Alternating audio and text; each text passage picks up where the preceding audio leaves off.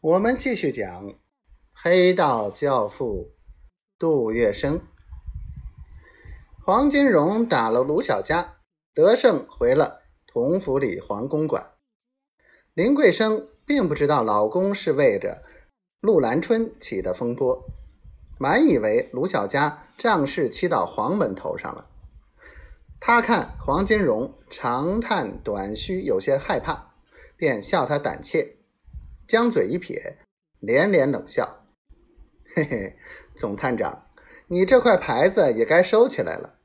连个毛头小子都摆不平，还是好好在家猫着吧。”林桂生一激，黄金荣一股热血冲上脑门，脸上那几颗大麻子颗颗绽开，他猛一拍桌子，跳起来大吼大叫：“不信老子就摆不平他！”走着瞧，老子给他点颜色看看。第二天，黄金荣带领保镖倾巢而出，直奔老贡舞台。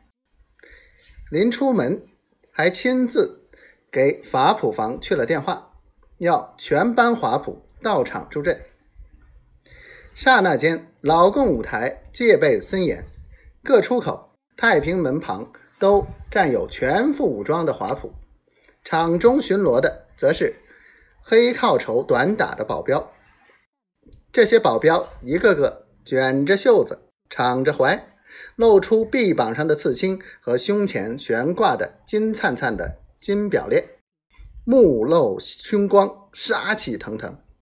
他们不住地往包厢里射来警惕的目光，搜寻着可疑的看客。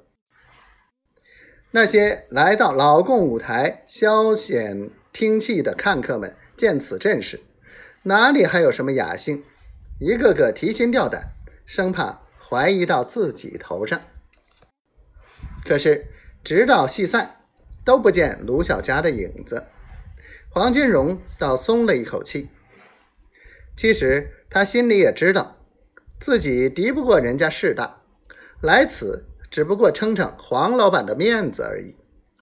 既然卢小佳没有露面，黄金荣当即将头一摆，吩咐拜车回府。一连几天过去了，老贡舞台仍然风平浪静。这天，黄金荣吃罢晚饭，只带了四个贴身保镖，摇摇摆摆走进了贡舞台大剧院。共舞台今晚要首演枪毙严瑞生，这是根据一件轰动一时的社会新闻编的新戏，讲的是严瑞生诱骗杀害妓女黄莲英的故事。